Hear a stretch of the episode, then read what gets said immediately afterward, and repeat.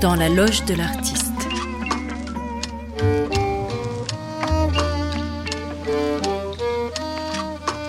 Une émission proposée par Sarah Roubateau.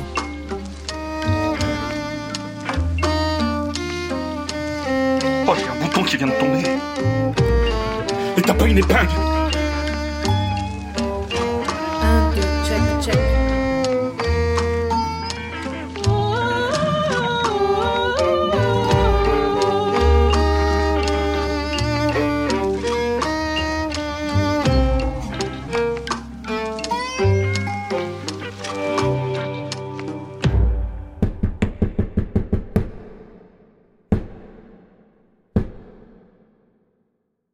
Les cafés parisiens.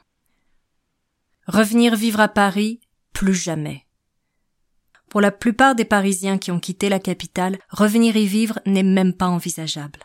Mais il reste quelque chose que les grandes villes fascinantes et terribles nous laissent. Une soif de bruit, de mouvement, de ce flot dans lequel on a envie de se laisser emporter pour un temps. Lui rendre visite prend alors un autre goût.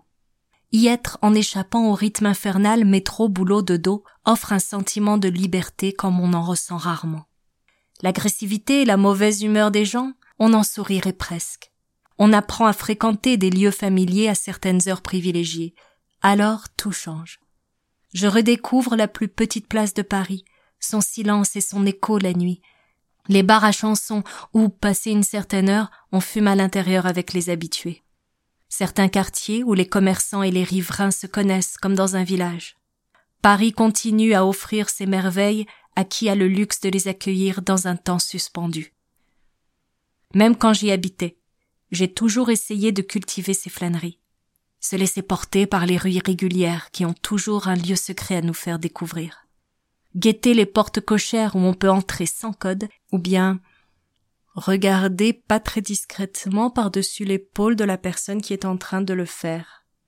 Et se retrouver dans une cour écrin de silence, à quelques mètres d'un boulevard plein de moteurs et de coups de talon. J'ai eu le privilège d'accéder un jour au passage secret d'une bibliothèque. Oui, j'ai vu la porte s'ouvrir en activant l'un des faux livres d'une rangée. Je me suis glissé dans un passage secret menant sous le clocher d'une tour. Et là, j'ai eu la plus belle vue qu'aucun touriste de la Tour Eiffel ni de Notre-Dame ne pourrait envier. J'ai souvent renoncé aux trajets les plus courts pour faire des détours par certains ponts, histoire de voir Notre-Dame au lever du soleil ou la statue de la liberté en pleine nuit, apparaissant progressivement de haut en bas comme une promesse qui se dresse. Mais ce que Paris offre surtout à un écrivain, ce sont les cafés. Une ambiance qu'on ne retrouve dans aucune autre ville au monde. À condition de pouvoir trouver le café juste. Et il est vrai qu'il se fait rare, tant les écrans et les musiques assourdissantes les ont envahis. Pourtant il en reste. Il y a le café à l'étage d'un bâtiment qui donne sur une église dans une rue pavée à l'ancienne. On n'y diffuse que de la musique classique. Il y a le bistrot dans une rue au dit théâtre où les comédiens se retrouvent à minuit et où j'ai pu finir leur champagne quelquefois. Pour écrire, il faut trouver le café juste. C'est un ensemble fragile où le visuel et le sonore accompagnent l'inspiration, avec une musique d'ambiance qui puisse se faire oublier. Trop peu de monde, ça ne va pas, mais trop de brouhaha est impossible de travailler. Et bien sûr, il faut la vue. Trouver le bon angle. De quoi avoir un œil sur la rue et la terrasse, un autre sur le bar et quelques tables. Bien des fois, j'ai agacé les serveurs en entrant dans un café, allant d'une table à l'autre, incapable de choisir, à renifler le bon angle, à changer de chaise, à me poster en plein milieu pour écouter, et à ressortir sans raison apparente. Me voici dans un café miracle où toutes les conditions sont réunies. À l'angle de trois petites rues, il y a déjà assez de passages pour que la seule observation de cet angle permette de savoir l'heure qu'il est, si on est un jour de semaine ou de week-end, rien qu'en regardant qui passe. Je capte les gens en terrasse dans le reflet de la porte vitrée, trois tables autour de moi et le bar. Ici, j'ai trouvé un poste d'observation privilégié de la diversité des habitants de cette ville et de notre société. Mes cinq cahiers étalés devant moi, je suis là depuis déjà deux heures. Mon thé est fini depuis longtemps et on ne me force pas à consommer. Rares sont les pays où subsiste encore cette culture du temps passé au café indépendant du temps de la consommation. C'est l'heure du passage entre l'après-midi creux et l'apéro. Sortie de boulot pour les uns, des cours pour les autres, rendez-vous pris. Le café se remplit. J'ai développé la technique pour écouter les conversations alentour sans gêner, pour observer sans scruter, pour être plongé dans mon travail et ne rien perdre de ce qui passe autour. À ma gauche, deux femmes d'une cinquantaine d'années discutent presque à mi-voix. C'est un rendez-vous important. Elles ne se sont pas vues depuis longtemps. L'une parle, la conversation tourne autour de son histoire. Elle dépose quelque chose de lourd, mais elle n'est pas désespérée. C'est elle qui me fait face. Quelque chose chez cette femme me plaît. Je sais d'instinct qu'on s'entendrait très bien. Elle porte un pull de montagne tricoté à la suédoise, les cheveux argentés relevés et des yeux clairs. C'est une femme forte et sensible, mais qui ne pleure pas souvent. Elle en a bavé, et pourtant elle a gardé une fraîcheur, une curiosité. L'autre est là pour accueillir sa parole, pour entr'ouvrir un rideau et lui faire voir le fond des choses. Ce n'est pas une rencontre entre copines pour se raconter les dernières nouvelles. C'est un de ces rendez-vous dont on sort en ayant l'impression d'y voir plus clair et d'être plus léger.